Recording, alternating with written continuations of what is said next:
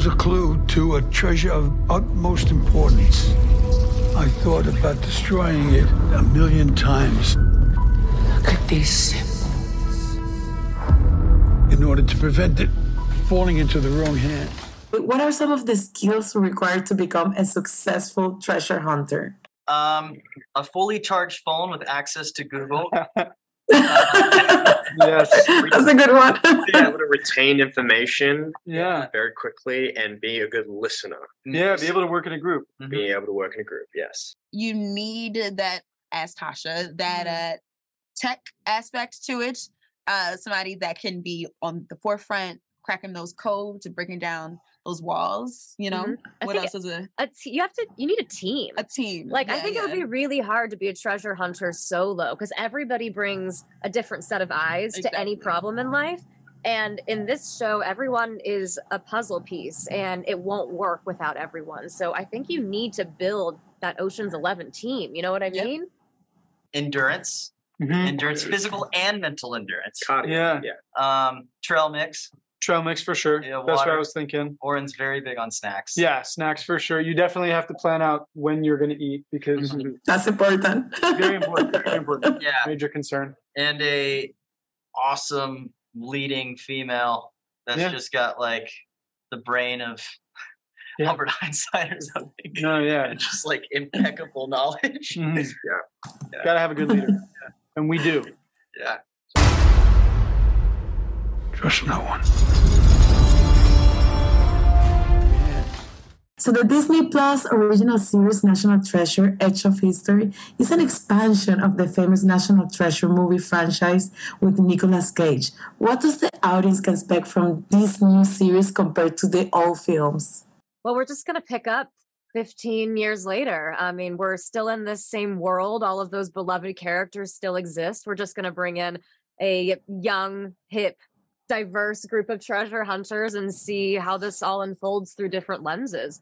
But um, you know, you'll see a lot of those familiar faces and there's a ton of Easter eggs. It has the same spirit as the movies. Um, we're just going to take you on a different ride and show you a different treasure and just open it up for this franchise to continue to exist. Yeah, I mean, I think you can expect a lot of what you saw in the original movies in in the TV show. It's the same writers, the Wibberleys, the genius Wibberleys, you know, created this incredible franchise and and brought a lot of the heart and mystery and romance and comedy, everything that was amazing about the movies, they brought to the show. Yeah. And uh, they can expect everything. You know, it's it's it's very much in the same world because it is in the same world. The daughters of the plumes. Yeah.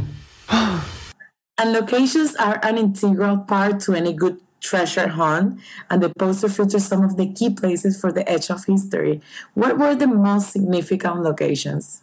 Oh man, uh, I think some of the coolest locations we went to were. Uh, uh, I mean, well, first off, I, I, Graceland was was probably Yeah. one of the coolest locations we went to, and also just the built set there was just absolutely insane. Um, I mean, that was that was one of my favorites. I think also uh, the first time laying eyes on the Clue Room Yeah. And the Sadusky Mansion was also just like mind blowing. Yeah. There are some jail sequences, and all the jail sequences were really fascinating, like locations. They had a lot of history, a lot of haunting history. So Yeah. that was kind of thrilling and scary at the same time. Uh, yeah, we had a lot of fun there. Where did you get that necklace? It was my dad's. He died when I was a baby. And the hunt begins in none other than the Library of Congress, a staple in both of the National Treasure movies. From all of the scenes, which one was the coolest adventure scene to shoot? Such a good question.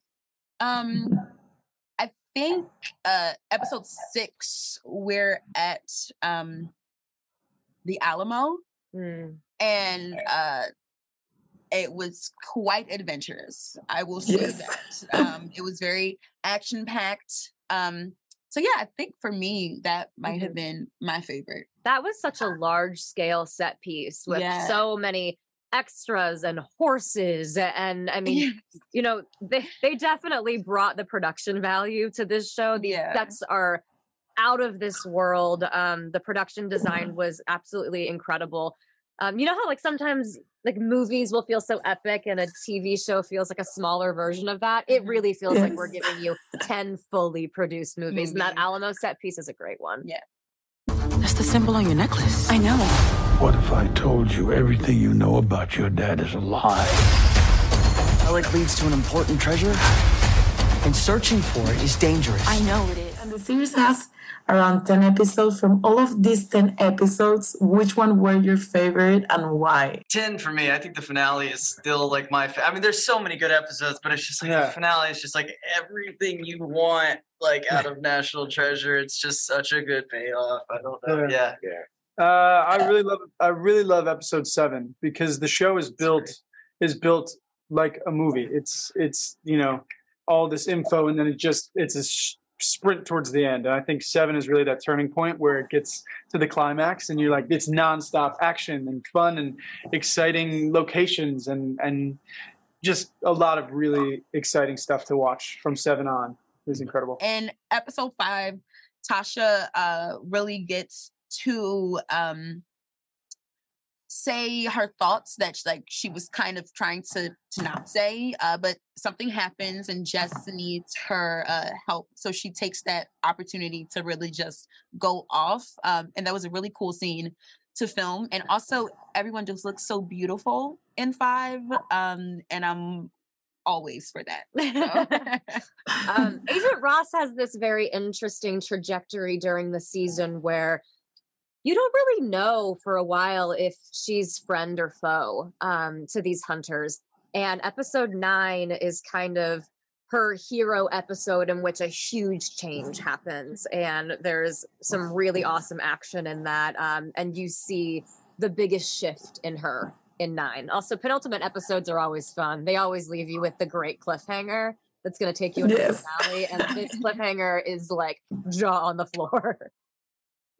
This is cooler than any room on any episode of Cribs I've ever seen. Ben Franklin glasses? Oh my god. I want that relic. Everything I thought I knew about my dad.